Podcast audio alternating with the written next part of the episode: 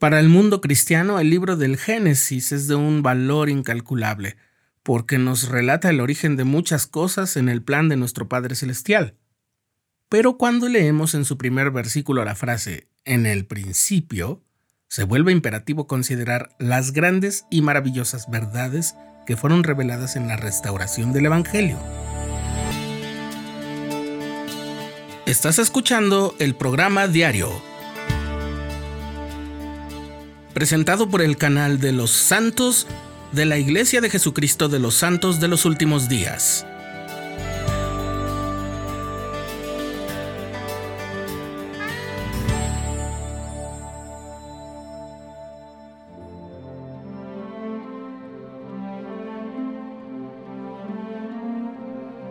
Poco tiempo después de que la Iglesia de Jesucristo de los Santos de los Últimos Días fue organizada, el profeta José Smith recibió el mandamiento de parte del Señor de comenzar una traducción inspirada de la Biblia y restaurar muchas partes que son claras y sumamente preciosas, y también muchos de los convenios del Señor que se habían tergiversado o perdido a lo largo de toda la transmisión textual. Hoy, a esa revisión inspirada en la que el profeta trabajó hasta el momento de su muerte se le conoce como la traducción de José Smith.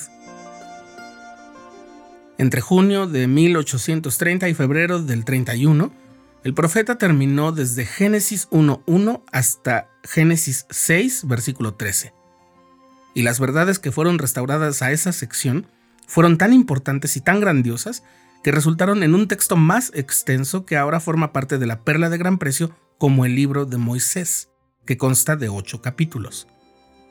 No olvidemos que los primeros cinco libros del Antiguo Testamento son los libros escritos por el profeta Moisés.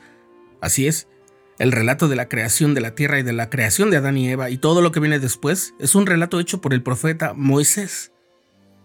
Pongámoslo en perspectiva. La creación, Adán y Eva, Caín y Abel, Set y la descendencia de Adán, Enoch, Noé, el diluvio, la descendencia de Noé, Abraham y su convenio con el Señor, sus hijos Ismael e Isaac, los hijos de este, Esaú y Jacob, que cambió su nombre por Israel, y sus doce hijos cabezas de tribus que llegan a Egipto y su descendencia que permanece allí por 400 años hasta el nacimiento y la misión de Moisés, todo eso fue narrado por el profeta Moisés. Lo maravilloso está en cómo Moisés pudo dar cuenta de todo aquello, que había pasado quizás miles de años antes de su propia vida, y es la versión inspirada de José Smith la que nos aclara en el primerísimo versículo del libro, las palabras de Dios, las cuales habló a Moisés en una ocasión en que Moisés fue arrebatado a una montaña extremadamente alta.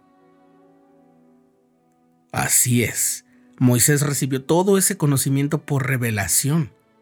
porque el Señor estaba llamándolo a una obra específica, nosotros sabemos que esa obra incluía liberar a las doce tribus de Israel de su condición de servidumbre en Egipto, pero no era la única parte. Moisés es uno de los profetas a través de los cuales el Señor abre lo que conocemos como una dispensación del Evangelio, es decir, una de las contadas ocasiones en las que revela todas las verdades sobre el plan de nuestro Padre Celestial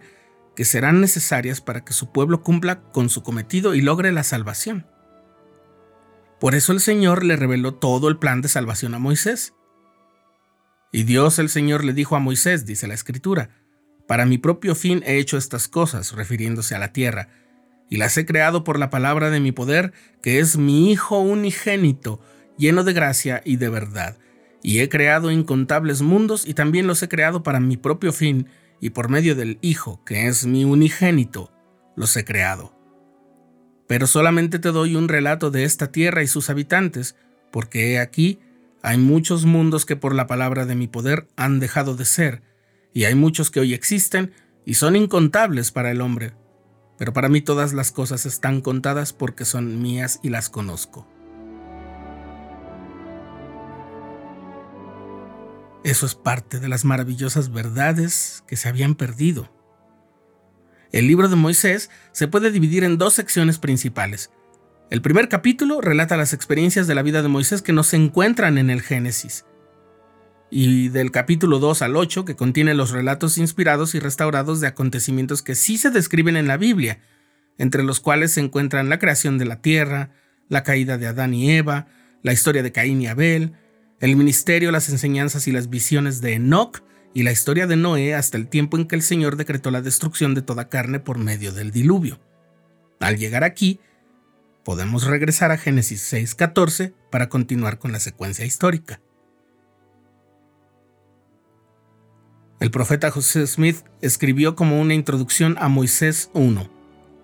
El Señor que conocía bien nuestra situación principiante y delicada, nos dio fortaleza y nos concedió línea sobre línea de conocimiento, un poco aquí y un poco allá,